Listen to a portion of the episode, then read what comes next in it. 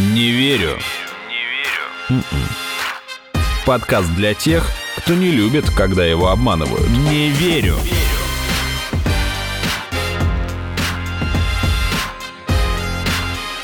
Не верю. Здравствуйте. Это подкаст «Не верю», где каждую неделю вместе с экспертами мы обсуждаем самые интересные фейки, мифы, мистификации и заблуждения. Меня зовут Артем Буфтяк, мои соведущие Наташа Шашина. Всем привет. Игорь Кривицкий. Всем привет. И сегодня у нас очень полезный эпизод. Посвящен он будет мифам и заблуждениям об оказании первой помощи. Тему пролоббировала Наташа Шашина. И, я Игорь потом ск- да, я потом скажу, почему.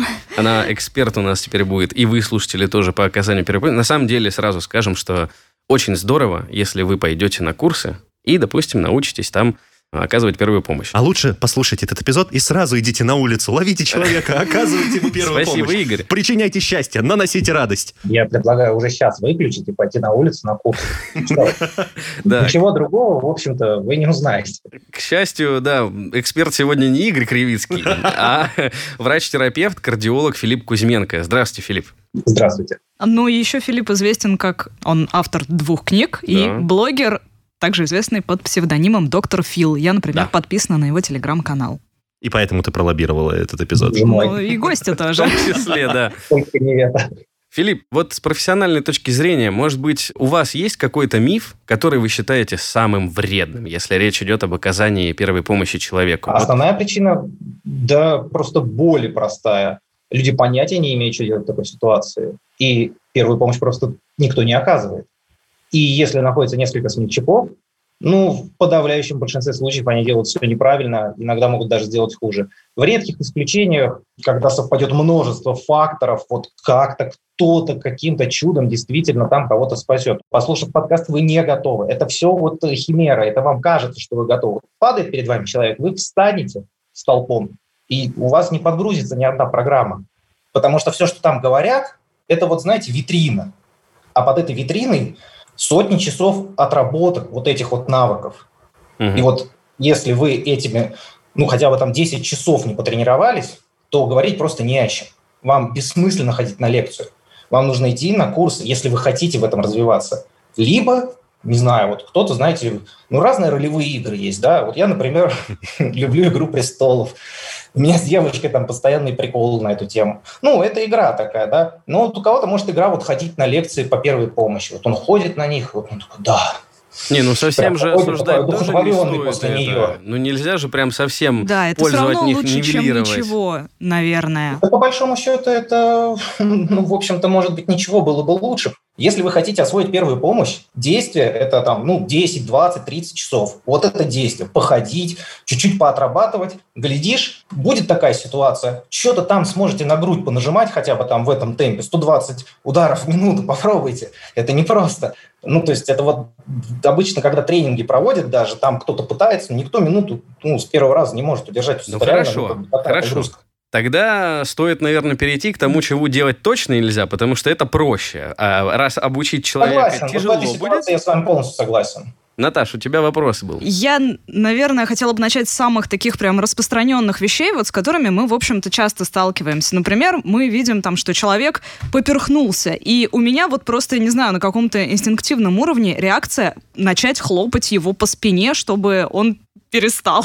ну, не знаю, в общем, чтобы у него То это что-то не, там не спасти вылетело. его хочется, а чтобы он просто перестал. Нет, ну, чтобы у него это что-то там ты хочешь, чтобы вылетело, да, то есть просто как-то подожди ему чуть-чуть. то есть как-то ему помочь таким образом. Но я так понимаю, что это на самом деле неправильные как раз-таки действия. Так или нет? Причем есть разница между поперхнулся и подавился, дело? это все равно. Если вы возьмете, опять же, любой учебник по первой помощи, ну, просто начнете его читать, то там вы увидите разные, ну, множество разных пунктов. И вот, вот из этих множества разных пунктов там ну, какой-то алгоритм действий состоит. Но ключевой пункт он один, то есть прием Геймлиха. Вот вы возьмете книжку там «Оказание первой помощи». И Если вот ее так в процентном соотношении вот так вот, ну, как бы перелопатить на то, от чего люди как бы умирают и от чего, собственно, не умирают, то как бы прием Гемлиха, он спасает огромное количество жизней, потому что это не трудно. Это Но не большинство трудно. людей не знают, как человеку, его делать. Да. Как его делать э, правильно. Подойти к человеку, обнять его со всей силы ниже ребер и начать вот как бы, ну, в буквальном смысле, как тюбик с пастой выдавливать, примерно в такт дыханию. Мгм. Вот можете потренироваться, и вот это уже что-то. То есть вы уже как бы не просто лекцию посмотрели, видите, вы как бы, это у нас называется практическое занятие. А потом, может, вы еще что-нибудь подумаете, там, у себя в дневнике напишите, тут уже, видите, теория. Так что вот как процесс обучения протекает. Они просто посмотрели лекцию, теперь типа я в домике, я все знаю. Нет, так не работает. Хорошо, значит, первый, как бы, ставим пункт, нужно изучить и лучше на практике попробовать э, метод Прием Хэммиха. Гемлиха можно Да. дома. По силе многие спрашивают, типа, а как определить, как сильно? Я когда еще студентом был совсем зеленым, у нас вел э, по лор занятия серьезный профессор. Не помню, как его зовут, я фактуру его запомнил. Он такой был большой, знающий, уверенный такой дядька, он реально здоровенный, метров под два. И я к нему подошел вот точно с таким же вопросом после лекции. Вот там все описано, тыры-пыры. Но я говорю, слушайте, по-человечески, ну как давить-то? Вот, ну как? И он вообще не стесняясь подошел ко мне сзади, обнял в этот же момент. Но он еще здоровый такой был, больше меня в несколько раз. И я как бы даже сделать-то ничего не мог не успел. И давай вот как бы ну, показывать, в общем-то, как делается прием Геймлиха, и повторять. Дави, дави, вот так, лучше пусть вырвет, чем как бы э, человек задохнется. Мгм. Поэтому тут, наверное, нужно учитывать, короче говоря, возраст, вес, комплекцию и как-то вот ну, Ну, чтобы не давить так, слишком чтобы не сильно. сломать, но и чтобы это было эффективно. То есть не нужно там вот трясти, а ну, придавить немножко. Ну, поэтому и нужно потренироваться, чтобы вот это вот ну, понимание пришло. что Вот я сейчас уже больно или нет. Хотя вы вы один раз уже попробовали, значит, уже попробовали, вы уже чуть готовы, более готовы. Потому что если это произойдет еще раз, вы как бы вспомните о том случае. Ну, короче, не надо стесняться, я так понимаю, цитируя Ивана Дорна. Да, Игорь, у тебя вопрос? Да, э, Филипп, такой вопрос к разговору про сломанные ребра. Это правда или миф, что сломанные ребра при непрямом массаже сердца – это показатель качественного массажа? То есть, типа, ты давил правильно и настолько сильно, что вот, ну да, сломал ребро. И это... Ты маскируешь свою кровожадность. А, нет, это скорее показатель того, что делал любитель, э, но если пациент выжил, то класс, молодец. А если не выжил, ну хотя бы пытались. То есть, да, действительно, ребра ломаются, ну такое возможно. Э, Не всегда, не у всех, не все разом. Там, и мы по-разному понимаем слово перелом, потому что вот многие думают, кости это, знаете, как вот какая-то хрустальная ваза, на куски рассыпается. Это как скорее ветка, то есть ветку надломили, она же как бы еще все равно плотность, прочность оставляет. Поэтому, ну, как бы сломан, это вот ну, не совсем прям Ну, сломан, треснуло. до конца там, да. То есть, ну, да, да, да, может такое быть. Но если человек выжил, ему как бы пофигу, ребра срастутся. Ну, правда, серьезно. Меня реанимировал чувак, правда, когда реанимировал, сломал пару ребер, ну, зато я вот тут с вами сижу, рассказываю. Я думаю, он рад. Хм. Ну, то есть ребра его волновать вряд ли в последнюю очередь. Э, Ну, старайтесь не сломать. Но опять же, тут вот как, вот как это рассчитать? Ну, многие мужчины там ходили когда-нибудь в зал. И можно вот так вот спросить, вот ты сколько там жмешь от груди? Я там скажу, ну, вот у меня там, там максимальный вес там 100, например. А там начинал я там с 40. Ну, то есть вот поэтому можно понять, какая у тебя комплекция и что-то там рассчитывать. А без этого, без какого-то ориентира, без какого-то общего знаменателя, говорить, с какой силой нужно давить, ну, это просто бесполезно. Это надо показывать, потому что есть у нас дефективность такая вот в языке, именно в его вот структуре, да, которая просто ну, не дает возможности это объяснить как-то математически. То есть это либо надо рисовать, либо писать, либо как-то показывать. Ну, показывать мне видится просто самым простым, ну, самым таким вот, типа вышел, пошел там куда-то, ходил, поделал, уже что-то. Это понятно. Вообще в плане массажа сердца и вот искусственного дыхания, мне кажется, у нас какой-то появился такой стереотип из фильмов, что даже человек без подготовки может просто подойти и там начать делать искусственное дыхание рот в рот. Наташ, А, ну вот с учетом наших комплексий, тебе, скорее всего, ногами пришлось бы прыгать на мне, чтобы сердце мне Ты запустить, так говоришь, как будто например. это плохо. Ну, Да. кстати, да. Так, А, ну в вот, фильмах но- вообще, да. Да, но это же, ну, наверное, делается как-то иначе. Вот, к сожалению, нам этого в школе вообще никак не, не, А у нас не, на ОБЖ не- не прививали. Я у нас было на ОБЖ, но я ничего Вот. не помню. Да, например. я вот, ну, наверное, тоже это просто Я, кстати, ничего не помню. Я даже не знаю, как бы при дыхании рот в рот надо выдыхать из человека воздух или выдыхать в А него вот сейчас у воздух. Филиппа Да. и спросим. Филипп, Когда делаешь дыхание рот в рот, ты должен вдыхать в человека воздух из своих легких или наоборот, типа выкачивать, высасывать из него отработанный СО2. Как правильно? Нет, нет, не просто вдыхайте. Понимаете, это же газы, они там Мгм. смешиваются. И, в принципе, этого достаточно. Нужно смотреть правде в глаза. А если человек потерял сознание, ну вот потерял не потому, что он там солнечный удар, то есть вообще что такое первая помощь, по большому счету? Это когда у человека остановился единственный орган, который вот не должен останавливаться никогда, никогда он спит, никогда, ну то есть вообще всегда, вот всегда вот сердце остановилось. Оно по множеству может причин остановиться, но в первые там вот буквально там 5 минут шанс того, что его можно будет запустить сразу, он ну самый высокий, то есть дальше очень, ну уже как бы все меньше, меньше, меньше, и, соответственно, чем быстрее были начаты сердечно-легочная реанимация, тем, соответственно, и ну, лучше все. Хорошо. Человек потерял сознание. Мы понимаем, что там мы пытаемся до него докричаться. Мне кажется, это первое интуитивное, потому что ну, потерял и okay? потерял.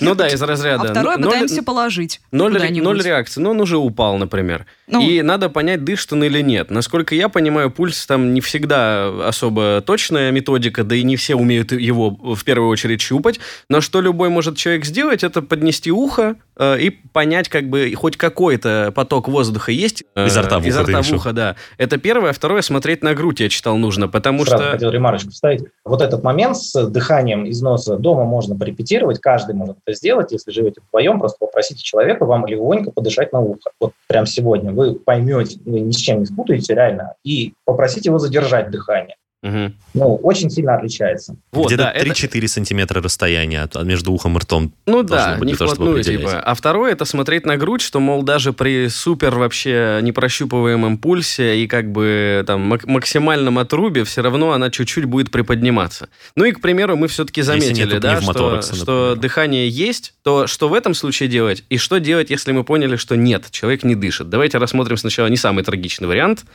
он просто потерял сознание, но дышит, но пульс слабый. Здесь можно предположить, что человек просто действительно упал в обморок по той или иной причине. Это может быть из-за внешних факторов, например, душно там в помещении, вот такое mm-hmm. часто в автобусах бывает. Это может быть из-за внутренних переживаний, потому что у него там какая-то трагедия в семье случилась. Это может быть из-за особенностей здоровья или образа жизни на протяжении последних там месяцев. Вдруг Но он, он там, упал, ну, знаю, да. стал запойным алкоголиком.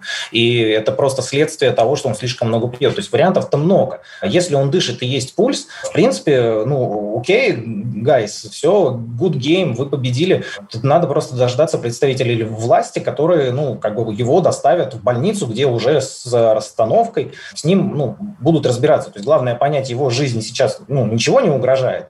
Филипп, а нужно что-то как-то его приводить э, в сознание? Ну, то есть, если он в обморок, допустим, упал, то там, не знаю, бить по щекам или там поливать, дать, дать что-то нюхать, например? Да, ну почему? Ну, побейте по щекам, ну, дайте понюхать. Там обычно у них у всех, вот если это в метро, например, произошло, в кабинетах, где сидят полицейские или сотрудники метро, у них есть нашатырь. Он стандартно входит в раскладку практически в любых учреждениях. Вот в, там есть такое, типа, аптечка на предприятии. Вот в этой аптечке нашатырь есть всегда. Но что я читал, то, что нельзя, наоборот, человека дергать сильно, и то, что обморок – это нормальный, естественный механизм организма, и там э, максимум, что можете сделать, это просто человека там аккуратно куда-то отодвинуть, если это какая-то проезжая часть или еще что-то, если это не ДТП, а вот он просто шел и упал.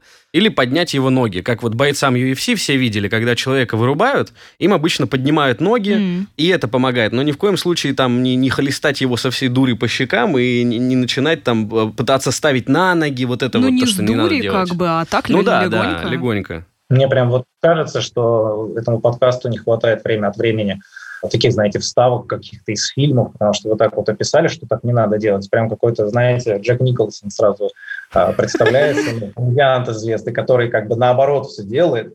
типа, найдется такой идиот, который вот так будет делать. Но вот я думаю, что найдется. И действительно надо проговаривать, хотя, казалось бы, умному человеку понятно, ну, то, то есть, что ты понимаешь под приведением кого-то в сознание. Ну, наверное, не то, что его как бы общее состояние будет хуже после момента твоего вмешательства. После помощи. Попытки привести его в сознание. То есть, если ты как бы пользу не принес, он нанес такой урон, то лучше как бы и не вмешивайся. Ну вот здесь тонкая грань, да. Окей, мы вызвали скорую. Понятно. Первый пункт у нас в любом случае, как бы вот в нашем путеводителе по спасанию жизни, да, первый пункт. Зовем врачей. Все, врачи вызваны. Как мы можем попытаться помочь? Вот что вы можете? В принципе, все, во всех фильмах что делают чуваки? Берут вот руки вот так вот, начинают давить на грудь. Вы можете делать точно так же, потому что более-менее эта техника не нуждается, знаете, вот в каких-то измерений с линейкой там или штангом циркулем. Значит, складываем ладони на груди человека, опускаемся от него на небольшое расстояние. Вот что важно, я читал то, что это чуть ниже грудной клетки нужно. Где-то в И, районе значит, солнечного сплетения. Да, 100-120 ударов, э, ой, ударов, ударов, да, нажатий в Артем, секунду. он поэтому и Ну, упал, это да, просто, скажи это получается, это получается в минуте 60 секунд, нам надо Два удара 120. в То есть секунду. два нажатия в секунду. Да, да. И, и самое важное, что каждые там полминуты нам нужно дважды э, рот в рот произвести специально для Игоря, повторю, вдох человеку воздуха. Понял. Не из него Из себя последние силы. Да. в него, я Да, понял. в пострадавшего мы в воздух вдыхаем. Игорь Кривицкий. Я думал, фишка в том, что мы типа из него отработанный углекислый газ Так ты должны же давишь, вывести. ты Ну, да. фактически вентиляцию, Да, получается, всё, организуешь. Тогда логично. Не верю.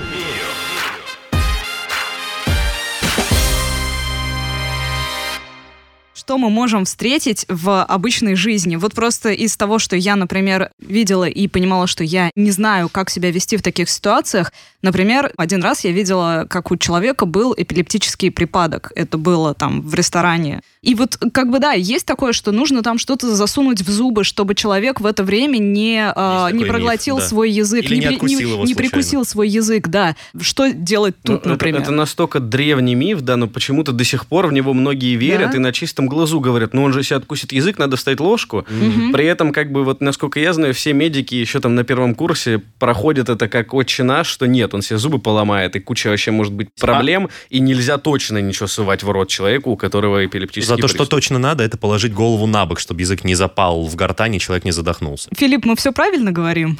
Не совать ничего в рот, но голову Вы на бок. просто вот прям мои слова сказали. Да, да, абсолютно правы. Тут как бы мне не к чему придраться, все так и есть. Ага, понятно. И просто я это уже когда-то говорил, и такой у меня дежавю. А если это простая ситуация, ну, например, обычный ожог, да, ты просто там обварил, допустим, себе, ну, горячий чай, там, кипяток себе там вылил случайно на руку. Сосисочки Вот и случайно... Не надо частности, вы запутаетесь в них, когда придет вот ситуация, когда нужно. Вот в этом проблема частности. Мгм. Они в голове не держатся. Они как бы только вот пока мы с вами говорим... Да не, это не вопрос. Есть. общие Да, ожоги, они есть Гла- ожоги. главную, м- главную мысль мы поняли, что самолечением заниматься не надо, нужно идти Нет, к врачу. С ожогом, Это с ожогом как раз я хотел сказать. Если вы Так. что-то вот ошпарились, тут, ну, как бы чуть сложнее. Два действия надо сделать. Первое действие, это вот самое главное, и вообще оно по жизни пригодится, если вы все время будете ловить себя на этом, что вы это действие делаете. Вот если вы ошпарились, там, о кочергу раскаленную, да, первое действие – это что? Это отпустить кочергу. Ну, это То есть понятно. Вот это важно, вы даже представить себе не можете насколько, потому что люди реально, бывают случаи, что они настолько офигевают от того, что происходит, они могут с этой кочергой пойти. Понимаете, пойти лить воду, не отпустив кочергу. То есть Слушай, вот ради таких вот бедолаг я этот момент как бы проговариваю. Я понимаю, что вы, конечно, интеллектуальные люди, и все это и так Пока не- знаете. пока Но мы не же, врачи, кочергу. хотим что сделать? Помочь как можно большему количеству людей, как Хорошо. можно более, ну, как бы рационально, как можно более эффективно. То есть понятно, что не нужно за каждым ходить, нужно находить какие-то источники связи, чтобы вот в людей подселять какие-то Окей, правильные окей. Бросили предмет. второе что? Второй момент. Мы, соб- мы все, понятно, бежим А к Второй врачу. момент. но перед э, этим-то... Вы должны мне сказать из, из уроков просто школьных, что делают, если у вас горячо с рукой. Вот что делать? Что делать Холодную воду. Холодную воду льет, правильно, молодец. Вот это делает нормальный здоровый человек. То есть он отпускает, он льет воду, Да. а после этого что? нюансы. Да, можно, вот это уже как бы новенькое, вот это уже это типа тренды, да. Вот в тренде сейчас, знаете, там раньше картошка или через да. Вот сейчас в тренде взять пищевую пленку, если на руке, да, вот на руке что-то ошпарили, наложить и уже вот тогда идти к врачу, если там реально серьезный ожог. Если какая, ну, просто чуть-чуть там красненькая, да ничего страшного, пройдет. Если волдыри, вы видели когда эти волдыри, большие волдыри ожоговые? Естественно. На носили. Классная штука. Чуть прям серьезно, вот такие вот. Ну, Не, ну поменьше, ну типа волдырь, да, нормальный, Нет, ну, обычный волдырь волдырь. понятие относительное. То есть есть волдырь как бы 2 на 2 сантиметра, есть волдырь на 25 на 30. Не, ну не 25 на 30. Ну Ну, да. там 5 на 5, да, Ну, бывало. не скромничай. 5 на 5. Ну вот как бы это уже повод сходить к врачу. Мгм. Если больше, точно сходить к врачу. Я никогда не видел, как из меня торчит нож, например. А мобильника у меня Вот, нет, даже человек, обсудим. который воткнул в Классная меня нож и тема. унес. Давайте закончим, подождите, давайте закончим с ожогом. Хорошо. Игорь говорил о том, что есть огромное количество прекрасных советов, начиная от помажь маслом и сметаной до пописай на рану. Почему это неэффективно, Филипп? Потому что никто не может доказать обратного. Отлично, Ну, хорошо. а Но, нож в теле Игоря. Что делать Игорю? Насколько я понимаю, не вынимать его хотя бы. А кто еще так думает? Э, Коллеги. Ну и да, я тоже слышала о том, что если у вас есть, ну, как бы вы чем-то поранились, то есть в вас что-то вонзили, допустим, да, рана, то да. не нужно это вынимать, ты потому упал. что иначе ты потеряешь очень На много нож. крови. На ветку, Игорь, на на кочергу, на это все что угодно, господи. А будет кто-нибудь чат, который на противоположный как бы, ответ Ну, поставит? представим, у нас есть гипотетический комментатор, который пришел и сказал, а я вынул и жив. Ну, к примеру. Не, А, мне кажется, у меня это такой просто друг просто есть, инстинктивно. что он вынул и жил, и я долго не мог как бы решить эту головоломку, потому что нельзя же вынимать. Но потом, скажем так, я думаю, что он придумал. Видимо, не задело каких-то крупных кровеносных сосудов. Но смысл в том, что да, вы абсолютно правы. Вот если вы в сознании, если вы вот, ну, очнулись там, и из вас там торчит какая я надеюсь, что именно это так будет, мне страшно представлять, как вас кто-то будет помещать. Но если уже так случилось, вот все, торчит какая-то арматурина, ну тут по факту просто лежите, если вам не угрожает опасность. То есть вот самый первый вот этот пунктик всегда, ну типа если вы на дороге лежите, да, или там в огне, или тонете. Ну, то есть перво-наперво нужно обеспечить какую-то вот маленькую безопасную зону на Земле, где можно просто лежать и как-то вот уже обдумывать дальнейшие действия. И если из вас в этот момент что-то там торчит или где-то зажало, ну, и вам ничего не угрожает, просто оставайтесь на месте и пытайтесь позвать на помощь. Ну, то есть телефоны там кричите, вот ну, тут все по-простому. Если мы говорим о том, что там, там не дай бог, какой-нибудь дом рухнет, и кого-то там завалят, и там будут искать там несколько дней, ну, тут, братцы, уж как бы тут особо советовать нечего. Я встречал, что, мол, если есть возможность, то перебинтовать рану прям вот с этим предметом, чтобы его обездвижить в том числе. То есть Зафиксировать торчит, например, Нет, нет, да, нет, вот, тут, вот, вот, вот, Так. тут, тут, тут, тут прям вот не трогать, не трогать.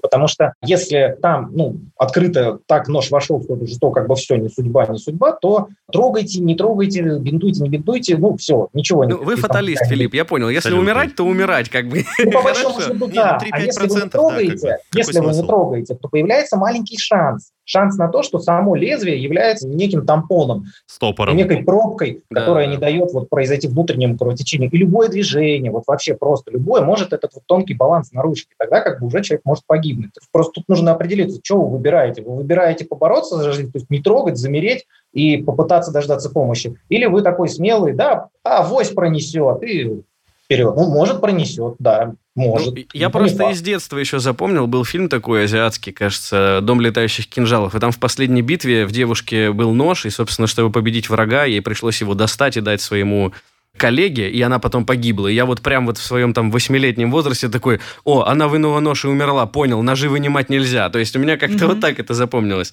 Э, окей, Вместо хорошо. урока ОБЖ. Филипп, Да. скажите, как жгут накладывать? Потому что с этим тоже очень много проблем. Во-первых, э, люди его накладывают тяп-ляп, э, там, не понимая куда. Оказывается, вот как мы готовились к эпизоду, его, во-первых, нельзя накладывать на очень долго. С этим сложности есть. Во-вторых, нужно по-хорошему где-то записать, во сколько вы его наложили, потому что если жгут будет слишком долго, то можно потерять конечность. Но в-третьих, вот у меня первый вопрос, который возникает, там, я могу посмотреть сейчас вот при вас на руки, на ноги, но вот интересно, есть какие-то там рекомендации выше каких, да, там частей, выше локтя накладывать? Картина рушится об одной простой вещи, по которой никто не замечает. Никто с собой никогда не носит жгут.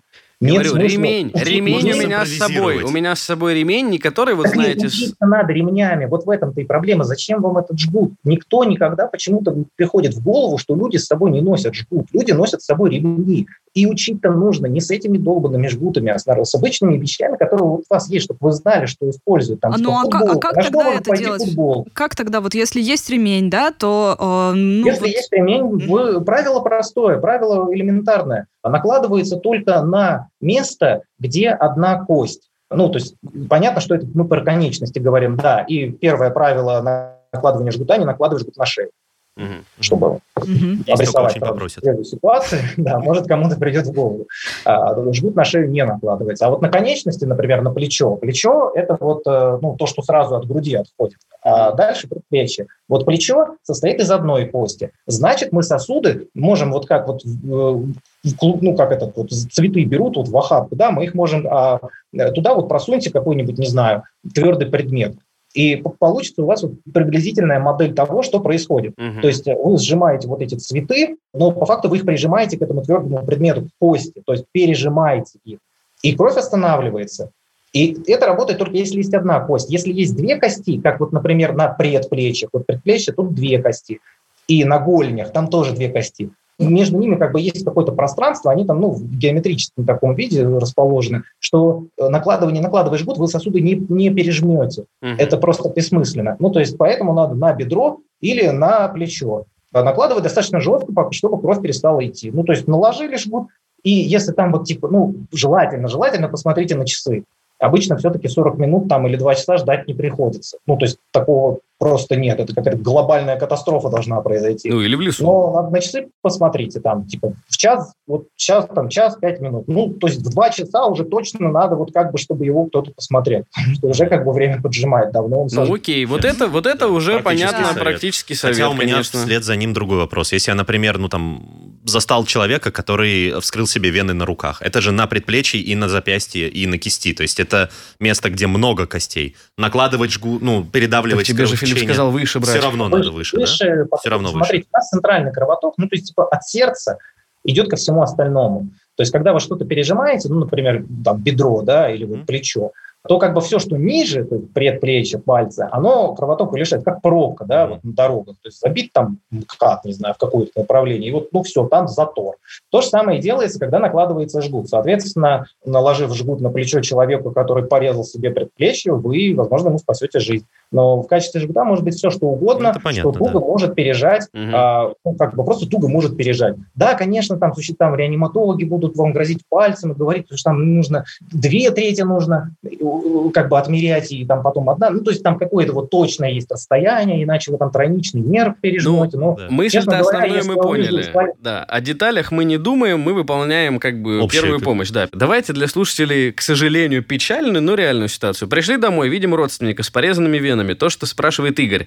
Мы понимаем, что это не артериальное кровотечение, потому что если бы было артериальное, то, ну, вся кровь ну, уже бы вытекла. Если вы не видели большого кровотечения, вы не отличите в первый раз. То есть сперва нужно порезать ну, руку кому-то, и и Отлично, посмотреть. практика. Супер. Да, потому что, потому что ну, как бы по-другому нельзя. Хорошо. Филипп, справедливо, не спорю, не спорю. Хорошо, справедливо. Просто тогда визуально мы понимаем, что порезы э, на уровне вот запястья, где вены, да, проходят. И здесь что нужно сделать? У Игоря этот вопрос. Жгут все равно накладывать или нет? Я так понимаю, он это Ну, типа да, если да, то куда? Да, да, да. Все верно. Но есть один момент. Вас в общем и целом не должна волновать рана вас должно волновать, исходит ли из этой раны куча крови. Вот если она исходит, вот это уже плохо, да. То есть надо что-то делать, надо как-то что-то зажимать. Если ну, просто человек руки в карман измазан кровью, или она там идет еле-еле, вероятно, вообще, может, ничего не надо делать.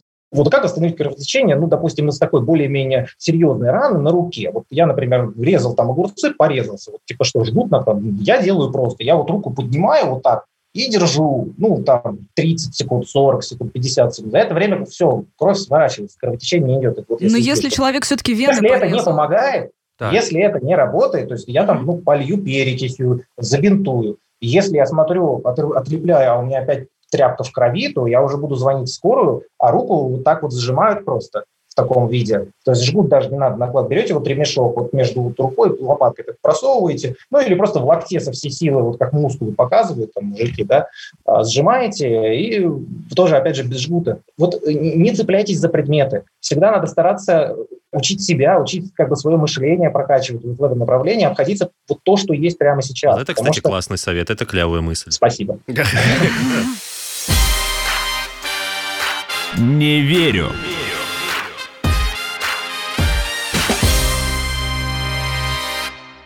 Я вот за другой миф зацепился, который точно каждый из нас встречал в фильме, вот сто процентов. Можно, допустим, вспомнить классику со жмурками, когда во время операции в полевых условиях человеку дали водки. Я прочитал, да, что да? от водки отказались черт знает когда, давно, потому что крепкий алкоголь разжижает кровь, усиливает кровотечение. И по большому да. счету, да, ты человеку дал, чтобы он там чуть-чуть перестал, ну, чтобы снизить его... Э, тревожность. Боли, не, тревожность и боль как бы притупить, мол, аналог анестезии, а по большому счету ты фактически сейчас ему увеличил вероятность, да, умереть от кровопотери. И, мол, там еще в 17-19 веках врачи посидели, подумали, такие, не, это интоксикация, короче, мешает э, препаратам действовать, и один вред от алкоголя ни в коем случае. Если уж мы учимся пользоваться Это подручными. вот история как раз о том, что врачи вот это очень нехорошие люди. Так. Нехорошие. Они вот, вот находят вот место, где болит, начинают на него давить и спрашивают, больно? Вот они то же самое делают. То есть поймите, что в 17 веке не было антибиотиков, не было гормонов, не было даже внутривенных инъекций. Речь про другое. Я иду из пятерочки, у меня есть водка, я вижу человека, ему оказал первую помощь кто-то, умный, хороший, как вы, не мы, не мы. И мы такие думаем, блин, как ему помочь? Он кричит от боли, мучается. Я такой, о, сейчас дам ему водки, чтобы ему стало проще. Вот про это речь, что на самом деле не надо давать ему водки. Не-не-не, ну а зачем? Ну, в смысле, ему легче? Ему не будет легче. Притупить боль. Вообще, на самом деле, это все как бы миф. Водка не обладает никаким обезболивающим эффектом. Это просто так говорят, чтобы ну, что-то сделать. У меня еще несколько примеров, э, точнее вопросов по поводу того, с чем мы в обычной жизни Но сталкиваемся. перед этим, перед этим я хочу закрыть просто вот эту область именно такой С водкой. сложной, нет, сложной первой помощи. Просто о чем мне хочется сказать слушателям. Первое, это то, что, к сожалению, там, перед тем, как шину накладывать, вот с этим, кстати, Филипп, я думаю, точно в детстве да. много кто сталкивался. Ну, накладывать must-have навык. Мне это спасло мою руку. И с этим вообще связана офигительная история, как вот простая, просто, да, это даже знание, ну, какая-то вот, ну, то есть знание плюс смекалка плюс повезло, из двух палок я получил рабочую руку в такой глуши, где до медицины там ехать километров 100, ну, то есть Так. до какого-то, да. То есть, ну, да, шину, вы что, палками? Я палками починил. Ну, не я сам себе, это маленький был, но меня починили. Это же круто. Представляете, починить себя, вот рука вывихнутая, да, она болтается, палки наложили, два-три дня, ну, там неделю я походил, палки сняли, все, рука, мор не болит. Почему-то люди думают, что вот опять же, как в фильмах, нужно там что-то вправить, вытянуть, и потом вот этими палками Ой, вообще обмотать. не надо трогать. Ой, Вот, да. самое. А на самом деле здесь э, получается у нас опять методика следующая. Мы шиной просто обездвиживаем конечность, то есть между двумя суставами, лишаем конечность э, подвижности и идем к врачу, чтобы вот он собирал эти конечности, дальше работал с ними. Наша задача максимально лишить конечность движения, все. Причем, если я правильно понимаю, зафиксировать ее именно так, как человек ее держит, потому что он сам, ну, он интуитивно, инстинктивно принимает конечностью вот ту позу, где не болит и где не мешает. То есть не надо ее там пытаться распрямлять или сгибать наоборот. То есть вот как, как человек ее держит, в какой позе ему наименее больно, в такой и зафиксировать. Так это? А, Я думаю, что здесь ответ лучше всего подойдет такой. Помните, что основная задача шины, как вы правильно сказали, это вот типа донести до врача, чтобы он там уже собрал. И основной критерий эффективности ваших действий – это то, что происходит транспортировка максимально без страданий для больного. То есть он не орет от боли. А как именно вы этого достигнете? Просто там шарком вот так вот кто-то подвяжет, там соберете для него там какую-то конструкцию из палок, веток, я не знаю, из лего. Ну, то есть э, тут как бы вот вся ваша... Может, у вас шина дома есть, представляете? Есть тот человек, у которого, наверное, дома есть шина. Вот придет его когда-нибудь звездный час, он достанет эту шину, наложит ее. Красава. Если а именно... человек не кричал от боли, э, ну, если, или там покричал, ну, совсем чуть-чуть там, ну, бывает там вот как-то вот рука вот лежит, ее вообще трогать очень больно, но ее немножко надо там чуть-чуть, очень легонько подвинуть, там, чтобы как-то вот зафиксировать.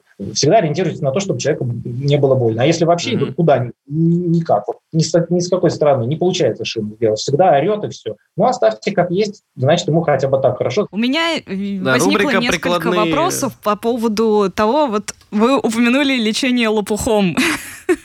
Но Что, народная медицина сейчас будет? ну, чуть-чуть Я народной вам медицины. это- Вот все-таки, как бы с детства, да, там говорили, приложи подорожник, там, если у тебя ранка. А ведь, ну, по сути дела, этот подорожник, он а, там на него и птички всякие садились, и там, не знаю, э, всякие выбросы. Пыль дорожная, да. Пыль дорожная А и ты его так еще и далее. пожевал, и Этот- слюны свои туда добавил с бактериями. Это все-таки в какой-то мере рабочий совет или совсем нет? Понимаете, ну, как бы, вот чем доказательная медицина отличается от прочей? Тем, что она пытается прийти не к вероятностным суждениям, а к точным. То есть поэтому такая вот э, сложность в доказывании того или иного. То есть нужны вот эти двойные, слепые, Мгм. плацебо, контролируемые исследования, их нужно много, это дорого, на это ни у кого нет денег. Но это по факту вложение в ну вот кто-то вкладывал когда-то в Нострадамус, да, а это вот вложение вот в такого современного Нострадамуса, он там что-то как бы в будущее опередит, гипотетически что-то изобретет, и там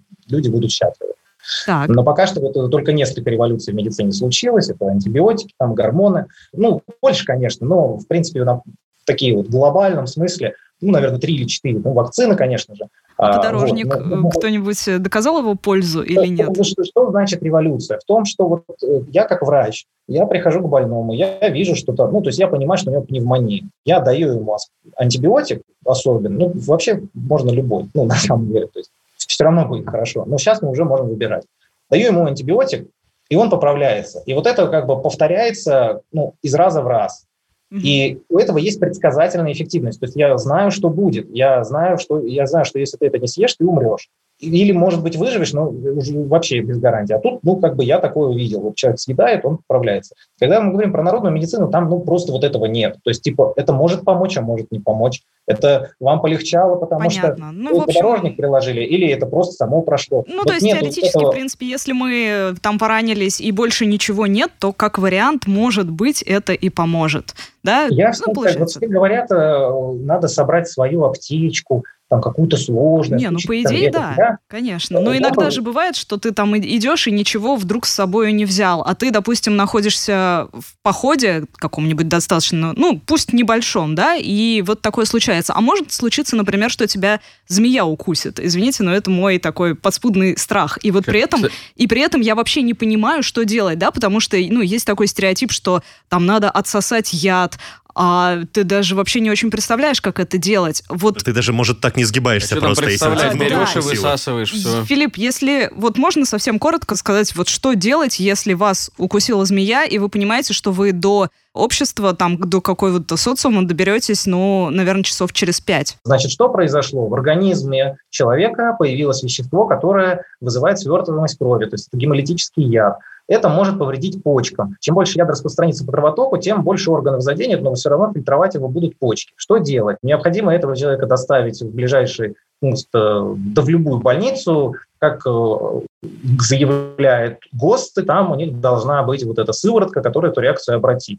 Что можно делать, пока вас транспортируют? Как можно сильнее замедлить кровоток тем средствами, которые у вас есть. То есть не паниковать, оставаться спокойным. Желательно самой не идти, пусть вас несут. Желательно как можно быстрее транспорт.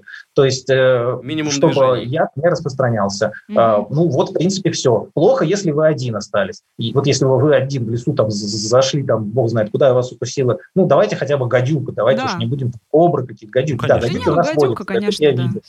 Ну, в целом, я вам так скажу, значит, э, от гадюки умереть трудно. Это не та змея, которая там струбает. Все зависит от того, как укусила, когда, где. И, э, и там разница вплоть до того, что вообще там нога может поболеть и все пройдет, а может там действительно почки откажут и вообще, то есть там если в шею куда-нибудь пустит, а если вот за ногу, там за руку, транспортировка до места, где вам это вколет, не нервничайте, любая вот нервотрепка, это значит сердце начинает, ну, выбрасывается адреналин, сердце начинает колотиться сильнее и разгоняет как бы яд по организму еще сильнее, а этого нам не надо.